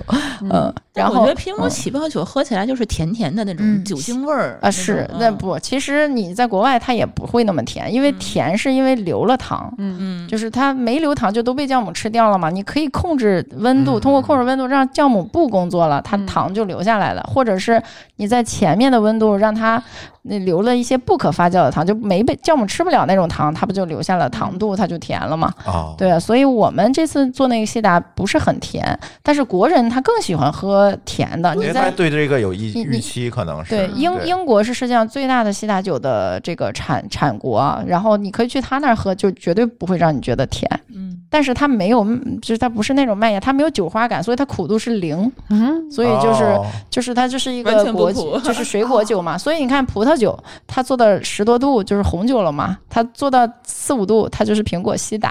嗯所以就是现在的大就是范围已经扩大了嘛，只要是果汁发酵的低度酒，其实低度的酒都可以算作西打酒。这个就比较，我我认为是非常百搭的，大部分人都绝大部分人都是那能我接感受觉的。能够入门的酒，西达也是蛮适合的，对呀、嗯就是其也实不是难点的喝很多对它的，主要是不苦是吧？嗯对但一是点儿不西苦，但是西达我估计应该酸酸度会比较高。所以再加糖 嘛，所以就提呃，你对可以去去增味儿。比如说现在的西达，像那个我我的朋友他们酿的那款，就是我们这次也酿过一款多肉葡萄，但是没有上线做灌装呢。嗯，那个不不太酸，它是那你用梅果呀，然后要控制发酵的，对对对，是要调节，糖精不能放，我就要调对调节。调节调节，嗯对，要不然它苹果汁本身有一种酸涩，但是对我可以不用苹果发酵，像这次我们是用梨汁发酵的，哦，哦，它的那个酸涩就没有感那就么酸弱了了嘛。嗯对，它不一定一或者是一定比例的苹果和其他的果汁混合发酵，比如说你跟梅果呀、葡萄啊，然后跟那个苹果呀混合发酵，所以它的乐趣就在于创造嘛。嗯，我觉得这事儿越来越有意思，我准备搞个电饭锅去。买嗯一个小发酵罐儿也呃不对贵，对，啊没就多少搞个钱，发几酵千罐儿块就钱行嗯也可以，买 一那套种设施。买那种透明的，你还能看得见里头，嗯，哦可好看了。好，你看我人觉家得专可以业的人就是 你是有在实这验室过里程天。天就是看他们这我些，我们楼下嗯有一个小型的这个实验室，专门就是做给你们喝做酒喝的的，五升以下的小试的，哦，嗯就是试各种。我们试的主要不是原料，我们主要是各种酵母的发酵能力。嗯啊，比如说它的这个产酸能力，然后平平乳平衡这些，你们应该是都知。这个其实主要是葡萄酒的一个就是指标，它做的都是比如说苹果酸跟乳酸的一个比例。包括最后能剩的残糖，有一些可能希望干一些，那么它就是这个果汁里头的残糖已经很低了，这个酵母还可以继续利用。有一些可能就希望稍微半干的，或者是稍微含糖残糖高一点的，它可能这个酵母到了，比如说五升。呃，百分之千分之五以下，它就不用了，这个酵母就没有办法利用这个糖了。所以就是我们在那个就是小的那个实验室看的时候，就是它一排全是透明的那个罐子，然后里边咕嘟咕嘟在冒泡，然后所有的原材料的添加的口都是你人人眼可以看见往里添加任何反应的那个。就是它的那个可，就是可视化效果好特别，不要放毒了，我 感我感觉他们每天上班的那个工作任务就是喝各种不同的酒，我是尝酿各各种不同的酱酿，，然后 再喝， 对，就是一边喝一边工 作。对，嗯，呃，其实包括你看，现在就是它是一种创造嘛。我现在倒是发现，就是很多就是做创意性的工作人很喜欢喝酒，而且还经常喜欢白天喝点嗯儿。可能他是需要找一些灵感吧。其实酿酒师也是一个创造的，也是一个创造型的工作。如果他没有对这事儿没有热情和创造力，他不去看到任何食材呀，或去思考我如何去设计一个酒款，他做不好精酿的。我觉得，对嗯嗯，这就是为什么很多大酒厂出来的人，他只是把它当成一个工作，他就嗯，他就做的不太好。对，流程化了以后，可能就没有那嗯种好像任何灵感出来对，好了。像任何行业有创意的行业都是这样，嗯，对，你看像程序员儿他们可能，对，是不是也是就嗯一进了大厂也就那样了嘛啊？ 但是写代码这个两行代码和你用两篇儿嗯实现同样的功能，这种简洁优雅也是一种创造哎，性。啊对是的，没是错的没错对，嗯，像我们就写不出来那种，对美。丽的 代码，嗯，提到创造性，其实我就好奇下一个问题了。嗯，呃，慕容老师，你原来是一个资深投资人，那怎么想到就突然去搞啤酒去了呢？呃，就是首先也不是搞啤酒，其实我们做新酒饮嘛，这呃，不一样 吧对，新消 费，新消费，新消费啊！是是是嗯嗯，我是觉得可能也是因为今年疫情吧，就是呃思考了很多，就是你到底想就是做什么，然后你喜欢做什么，然后你最最喜欢的状态是什么？我就我就觉得那时你候看，啊嗯疫情是个筐，就是所有转行的原因都可以往里装我，觉得都可我以觉得是因为 那段时间，那段时间大家可能都在家，然后都在就反思自己。对，就可以不啊嗯得不去思考很多东西啊。是是，因为我我觉得我确实很喜欢那种，就是跟，因为我就像刚才说，我不是太喜欢自己喝酒，我不是嗜酒的人，但是我比较喜欢的就是跟喜欢的朋友在一起喝喝酒啊，聊聊天那种状态。我发现，后来我在想，其实我身边，比如我做投资，我们的很多 LP 呀、就是我们的投资人呀，包括我之前做财富管理也服务过很多呃各行各业的所谓的精英啊，包括一什么明星啊、企业家也很多。我发现不管什么样的人，其实你你去问他，你说哎，你什么时候就是就是如果大家关系比较好，你去问他，比如说你回想一下你这一年当中，你觉得最让你轻松惬意的是什么时候？他多半就是跟一些自己的朋友亲密一点的朋友，就是喝喝一点酒的状态，是大部分人都能体验到愉悦感的那种状态的。对，所以我也是挺喜欢这种状态的。我就觉得，那既然人生是吧，最惬意的时候不过就是一杯酒，还不如现在就做呢。嗯啊，当然这个就是说是一个呃从从主观方面的原因，还有就是我从投资的角度，我觉得这个领域比较有机会。其实是啤酒是所有酒类里消耗量最大的，但是它是在我嗯国一百多年没有升级的。我觉得并不是因为今天人们花不起这个钱，就是没有。你嗯而看是，不知道，就大部分人是不知道它跟就其像他我品类们不一一样嗯样。哈，这开启了新世界，就是因他其实为哎做的对是一个消费升级的事情，啊对嗯吧，但是它这个行业比较特殊的就是在于。传统的渠道太强势了，你想想中国人什么时候喝的最多啤酒？一般都是吃东西的时候，所以像餐饮，还有一些像超市、小卖部这些地方，全部都是嗯线下铺货工的业啤酒这个渠道对对最强势的地方。就是比如说你作为精酿啤酒品牌，你想进这些基本没戏，嗯，你就从账期上就可以把你拖垮，甚至有些就人家就可以把你买空，比如说你这点儿量是吧，十几吨，人给你买空都不让你有露出的机会。而且，何况有些店就是它是一个买断式的，其他品牌都进不了，所以其实是人们不知道有这种选择的，是现在的更大的现状。哪怕他可能吃雪糕都已经吃六十块钱的了，对吧？然后喝奶茶已经喝三十块钱一杯的了，但是他在喝啤酒这个事儿上他没有认知，他不知道有更多的选择，因为大部分人也不泡吧，他要不去酒吧里头，他可能也是不知道接的。触不到，嗯对，所以而且精酿吧又属于酒吧里比较小众的，那你还有一堆闹闹腾的那种嗯夜店，对吧？还有那些 KTV 娱乐性的酒吧，对我这些也都没有。我们泡吧有时候也就喝那种鸡尾酒、玉桥酒，喝这个对东西就很少，就是说有那么雪多。碧兑红酒，对，很少就说能够在门口就找到一家精酿酒 馆。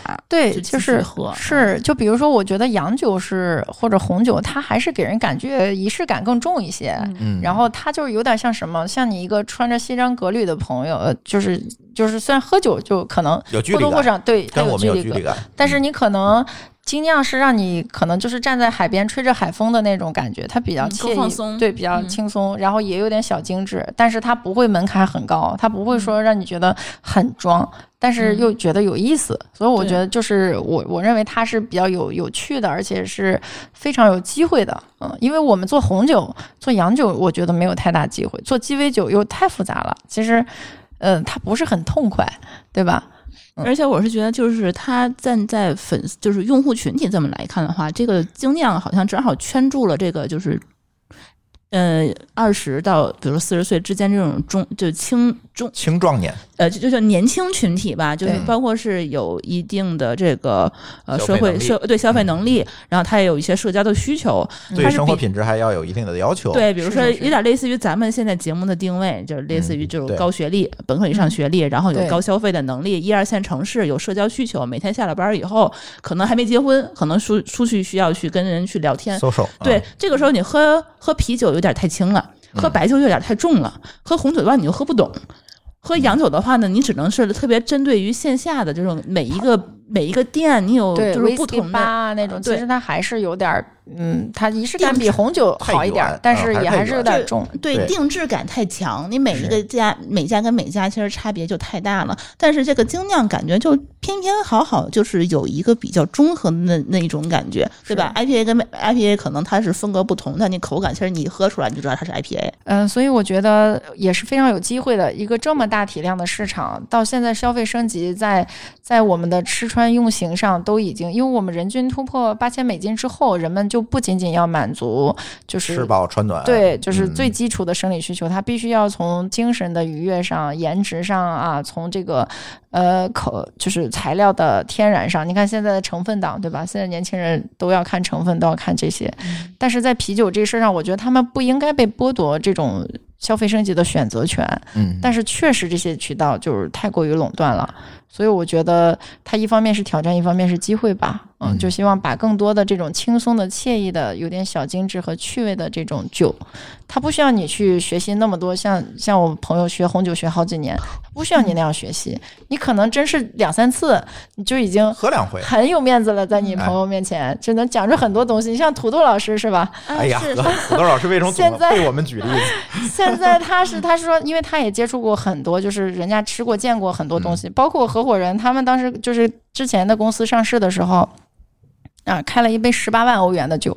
那然后呢？他们大部分人也就没有哦不出喝过，来嗯，就没有喝过精酿，没有接触过，真的是没有接触过。因嗯为这些人他可能他也他要不泡吧，他就就没有什么场合，他他比如他不习惯在网上买酒的话，嗯嗯， 他就真的是不知道。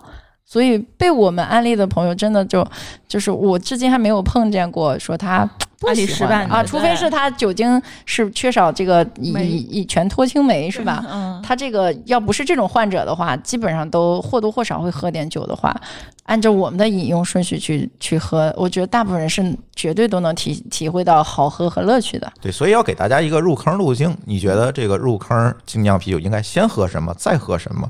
嗯，对，我觉得给大家可以一哦个万能组合，哎，我觉对，得比来个较组好。合，对，嗯，这个咱们学学习要有要有结论嘛，是吧？嗯我觉得如果是嗯，比如说大家呃去喝，然后我建议就是喝三杯就可以了。就是它基本上按照这个酒精度，因为你要酒精度由低到高嘛，然后三杯差不多平均酒精度五度的话，基本上你就能达到比较愉悦的微醺状态了。那如果是三杯的话，是一个什么样的顺序呢？我建议就是第一杯可以是西打酒。或者是小麦酒，比如说女生可能选择西打会更多一些，但其实，在英国、欧美国家喝西达的男生也巨多，它是一个很常见的酒了。然后，呃，西达酒也可以选。然后，如果男生比如说不想喝西达，他可以喝小麦。然后第二杯就可以喝浑浊 IPA，我不太建议喝什么西海岸啊，就是那些很苦很苦的 IPA，就是万能一点，就是概率大一点，大家都能体体体会到愉悦感嘛。就是浑浊 IPA、奶昔浑浊 IPA 这种 IPA，第三步你就可以喝一个酸的，或者是喝石涛。我觉得嗯这一个品鉴顺序会让绝大部分的人会体体有会一到个乐整体趣，感，嗯，第一杯他会觉得很意外，哎，这么好喝的酒是啤酒嘛，对吧？然后就是西达酒，西达酒其实有很多种，还有就是那种果汁增味型的西达，这种现在非常的受欢迎，因为确实是好喝，入我自己非常喜嗯很欢，很容易入门入门很对对，它会很意外，会很好很好喝，接受啊嗯对你像我们之前出的那款牛仔很忙，但是这个因为还因为现在的这个是小批量嘛，所以这个只是在现在的精酿吧就是试了一下，就卖的巨快。就是你觉得他们好像已经很专业，他们依然很最喜欢喝这种风格。比较新鲜。对啊你有喝意起外来感很嗯杨啊枝甘露的那种对对对感觉，你不会觉得它是酒，谁但不但喜是欢喝甜的呢？ 对，它又甜，但是它是甜和就是它残糖和酒精度，我觉得它是有个很好的平衡的。这种就是我觉得西打酒或者果汁增味的酒，或者是小麦酒适合做第一杯，第二杯我觉得就是浑浊。比较好。第三杯的话，你要是比如说你要在吃东西的时候喝，你可以喝个酸的，但是酸的可能有些人没有在不这太好种接受有可能场合下嗯就喝一杯世涛，但是作为一个甜点收尾就很好很好，嗯度数也比较嗯我觉得高，哎对反，正也喝不了太你多。你请朋友喝，这也绝对是个特别有面子的事儿。嗯，嗯，嗯就是他会觉得他很有收获，很有愉悦感，还有一个提升还有的这个层次感，对对，所以我觉得这是一个很好的饮用顺序。嗯，我推荐的万能组合。点赞。对，所以你说你问我为什么做这个，我就是看好这个赛道，也觉得这个事情特别有意思，特别有趣味。嗯，因为而且我们未来也会去开店嘛。嗯，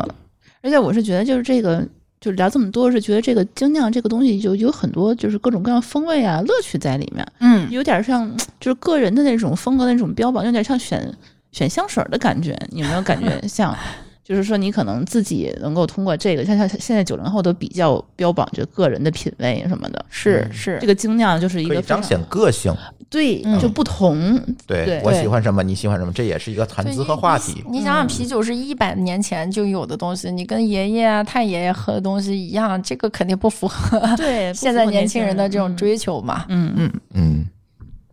呃，所以慕容老师自己开了一个精酿的啤酒厂，可以这么说吗？我们是一个品牌吧，厂、嗯厂是合作的关系。嗯嗯，就是你们来做这种策划，就是这酒应该是什么样子的，去配设计这配款方的酒。啊设计研，发对，基于对世界的市场的理解啊，用户的理解啊，去选择酒款。就像我们会在艾尔拉格里头选什么，然后艾哦尔里选什么风格的，然后想想这个风格我怎么设计呢？设计的酒精度是什么样子的？然后市场现在喜欢的口味是什么样子的，对吧？也会参考一些，比如说饮品呀，一些其他的领域的这种食品类的一些这种风格趋势啊什么的，再去做设计。嗯，所以现在你是基于什么样一个思路在做呢？这个事情，我觉得就是要第一眼好看，第一口与众不同的好喝。从这个角度去考虑，而不是说因嗯更为适很合大家入坑。对，是因为吧我觉得大部分爱好者是从自己喜好的角度和水平炫技的角度去考虑的。就比如说，我要酿一款特别厉害的酒，是吧？你们不懂就最好了。嗯然后，但是其实大部分人如果喝不到乐趣，他就不想喝了。那就没有第二杯了。嗯，实际上精酿有那么多种风格，对吧？嗯其实我们就想选择一些基，就是最容易入口的，然后让大家体体会到乐趣的风格去作为基础款，然后再去延展研发。比如说我的西达，我可以做很多延展，对吧？我可以做芒果增味的，我也可以做其他的小麦，我也可以做这种不同风格的小麦做做。比如说我做椰子风格的，就是椰子椰风小麦也是个很很有意思的风格，你你就会感受到在沙滩上喝酒的感觉，是吧？就是说，它其实产品的一些设计思路是要要考虑用户的，嗯考虑风格趋势的嗯嗯嗯嗯嗯所以说你们现在比主要定位就是说大众的那种入门级的，呃，精酿吗？嗯，嗯，你我们觉得还是年轻人的吧，年轻人的啊就是第一杯精酿，嗯，对，就是让大家能迅速的哎这 slogan 好，啊 slogan 这这你抄的雷总的是吧？可以可以这样说吧，但是我就觉得，就是你要新的酒饮，让让人们感受到愉悦、轻松、快乐的社交型的酒饮。嗯，第一杯我觉得是很重要的，大部分人就没有解决第一口的从问题，此就爱上所了以嗯它。你。对对对，所以你总结得也很到位。嗯，哎，既然今天慕容老师来都来了，是吧？那既然给他我们们来现点在礼物在吧哎在做啤酒，那既然这样呢，我们必须要薅他一把羊毛，是吧？呃，说说吧，看看我们听友找你买酒有什么优惠吧。嗯，呃，实际上还是蛮，因为大家就是我们聊了这么多，其实大部分人他如果没有接触过精酿，确实像我当时一样特别意外，对吧？嗯人家凭什么卖三四块钱一瓶儿，你就那一小杯卖五六十，为什么？对 呀、就是，但是你嗯从了解它，从原料的选择，对吧？一个啤酒花全部都得真的都得进口，而且你要是做，呃，这种就是你像浑浊也好啊，奶昔也好，它它的那个呃，这个就是酒花的用量还是非常大的，它得是普通工业啤酒的。一百倍以上，嗯就是就从最后折算成价格啊、嗯就是这样子。然后还有就是你它的储存，还有它的原料的这种新鲜，然后你麦芽也得是进口的呀，对吧？嗯对啊酵母也得是进口的呀，嗯，我们的酵母也不行呀，嗯，然后但是酿师造傅本也地得化是的进口的 呀。但是我觉得精酿为什么本地化是最有 机会的？因为它永远本地化是是氧化这个最小的，嗯对吧？你要在国外的进口过来，漂洋过海，其实已经氧化程度很高了。对，所以我们才觉得本土化是有用。你去做洋酒啊、红酒，它没有这个问题，是，它只要是装好了，它就是多少年都可以拿来卖就行了。对，所以嗯酒是这个精酿是是要及时饮用的，我觉得就是它不会储存那么久的，你就要快点喝，喝到它的迅速的愉悦感。没有那八二年的精酿了，这么一说法 是吧？嗯，嗯除非它过桶，它要拿红酒桶，那个就是很高级了。我们以对后可以对啊，可以在深高阶聊版本，啊嗯对，它就很接近红酒 whisky 的做法了，因为它过了桶，陈酿了几年之后，它的这个保存期可以到，比如五十年也有。那你也可以卖，那那得卖几千块钱一瓶的也都有的，嗯嗯，只不过你没必要嘛几，千块钱买瓶啤酒，可能很多人确实接受觉得不了。很震惊是吧？对嗯对对对，所以就是我们会拿一款我们的奶昔 IPA，然后我们在做活动，正好我们也跟京东也在京东，我们在京东上有店铺嘛，然后现在也在做年货节的活动，本身它的原价是两百一十块钱六罐儿。然后现在在京东做活动是一百一十八，然后我们针对咱们呃家津津有味儿的这个粉丝们，我们可以给一个专属的优惠，然后待会儿去给大家发一个呃链接在群里头，对吧？嗯然后大家可以去关注一下我们公众号，或者直嗯接点链接，它是一个优惠链接，然后进京东就可以购买了，嗯嗯这样所的以话是是多少钱呢？九十八，九十八，多少瓶这儿？绝对六六罐儿，六罐这儿，绝对嗯是奶昔 IPA 这个风格里头的全网最低价了，便宜嗯好多呀。便宜好因多嗯因为奶昔是最难酿的，就刚才我可能介绍的没那么多，它它是对浑今浊天的，的介绍对都不是说特特别细。对对，也不用那么细，但是就知道它比浑它是浑浊 IPA，现在基本上他们差不多是想把它算作一个风格里的，但是它又比它有趣一些，因为它要他在想浑浊，既然它有一种水果的感觉，它它经常有点果汁感嘛，那不如。就再加一些果汁，再加一些乳糖，它就有一种愉更更更有点像小孩儿那种童年的愉悦感一样。它是这么创造，就是最早的这个风格的创造者是这么考虑的。嗯，所以它又要加很多，比如说果汁，果汁必须要从这个果汁原厂冷链过来的新鲜的果汁，然后你这种成本还是挺高的。然后它它不是怼进去的，它是要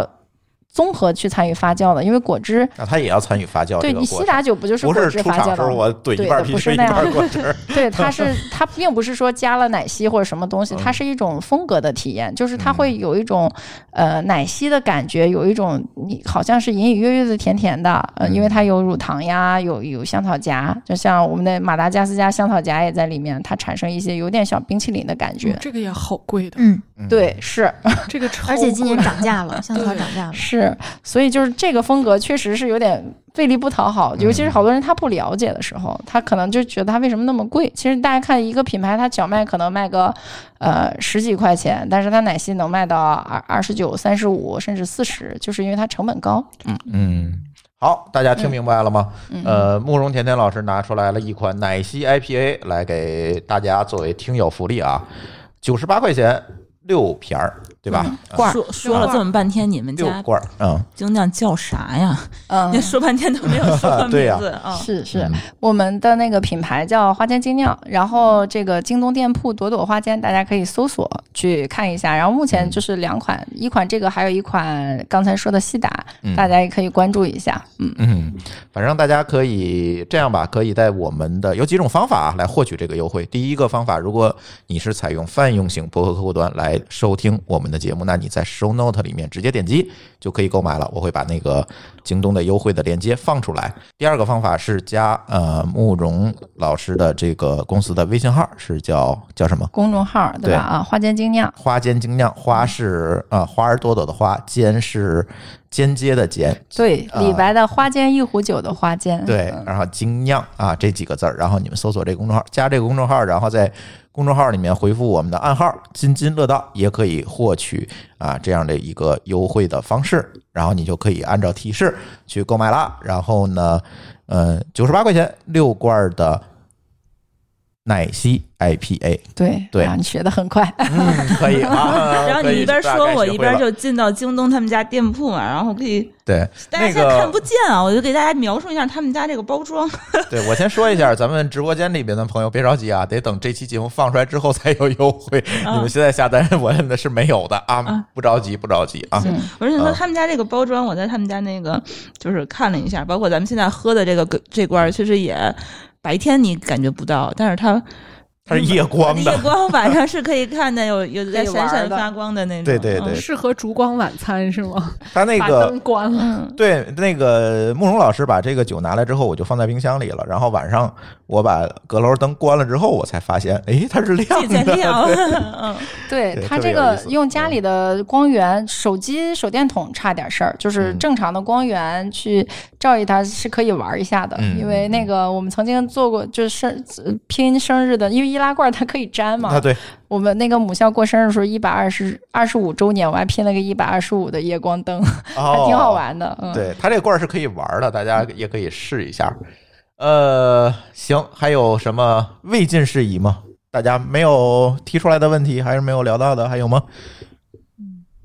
似乎也没有了，是吧？今天晚上给大家入个门儿吧，我觉得，嗯，细节都没有 我讲觉，得已经已经大开对眼界。我觉得入门挺对成功嗯啊的，因为我看关注了很多这啤酒的公众号，我发现他们都是想一股脑的给你堆一些知识，没有一个成体系的告诉你怎么从一无所知开始去了解这些对啤对酒，。感觉今天这节目给大家画了一个脑图的嗯感觉，对对对吧对？大概能有一个综合性的一个了解。就对是对，因为我自己好多年就是那种很懵的状态。后来有一天我自己奋发图强，我说我要一定要学习一下这个行业，然后这个我就去报了个酿酒师嘛，哦，从头学的。然后这个后来我就问他们，你们为什么不告诉我？其实不就是艾尔酒和拉格酒这两大类嘛？然后他们说，我我们以为你知道啊。我发现这种认知的就不同，就跟就是是是很普遍的。嗯，对所以我说，我们先从底层上了解了解，对，然后先把黑白黄去掉，哎然后呢，对，先把艾尔酒、拉格酒认识分一出来下，啊对，然后呢，就是以后再去点酒的时候就知道哪些它是酒的名字，哪些是风格的名字了，嗯然后你就知道大概它是什么 IPA 是什么意思，奶浑浊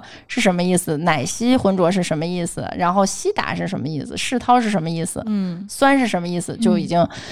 差不经多了超过百分之九十九的人了，这我绝觉对得可以。我告诉你一，期找个节目精酿就啤是酒馆去装逼了。对对对对对，是，嗯千万不要说给我来杯黄啤是吧？黑啤这个其实是很就是就是这个有鄙视链的哈，这个不行，还是要呃这去个有掉。点像去肯德基，说我来来来份儿肯 德基，来份肯德基，是是是，嗯对，这样的话，我觉得他咱们。这个事儿消化了之后，你不管是你的这个专业能力，嗯还有你的就是你在品鉴的时候获得乐趣的能力，还有刚才我说的万能套装，哎，大家可以按照这个品鉴顺序给喝一遍，嗯给大部分人推荐，他都能体体会到愉悦感。不要上来搞一个巨苦的，你你一下子就让大家对这事儿的认知离得很远了。嗯，嗯刚才你所说的这三个套装这个产品，是否在你们的？那没 有，，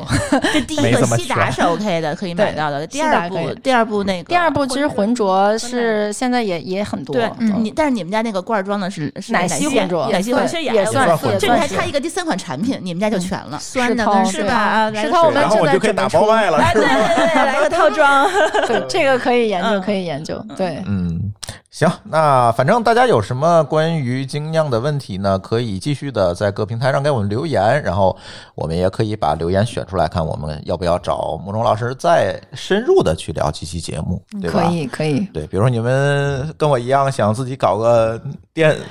电饭锅呢，我支持你，我支持哎你。支持你是。吧？咱跟咱咱可以搞一下。嗯，行，那我们的这期呃关于精酿啤酒的节目就先聊到这儿，后面可能还会有啊，关于威士忌啊等等这些酒的这个节目，我们也会有，因为也请到嘉宾了，就是一直还没来得及录，所以关于这些节目的这个建议啊，大家都可以扔给我，我们来看一下啊，安排好吧？行，那我安排起们来 对，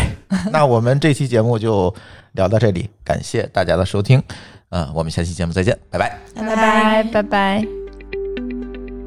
感谢您收听本期节目，同时您也可以收听我们制作的更多播客节目：科技乱炖、品质生活、津津有味、厂长来了、拼娃时代、串台、科技先生和蓝海之下。在您收听的平台上直接搜索即可找到以上这些节目。如果您觉得我们的节目对您有帮助，欢迎以购买周边产品的形式来支持我们。关注我们的微信公众号“津津乐道播客”，天津的津，欢乐的乐，道路的道，进入周边产品菜单购买即可。如果您愿意参与我们的更多讨论，可以加主播的微信号 d a o 幺六零三零幺，加入我们的听友群。本节目录音设备由罗德麦克风友情赞助。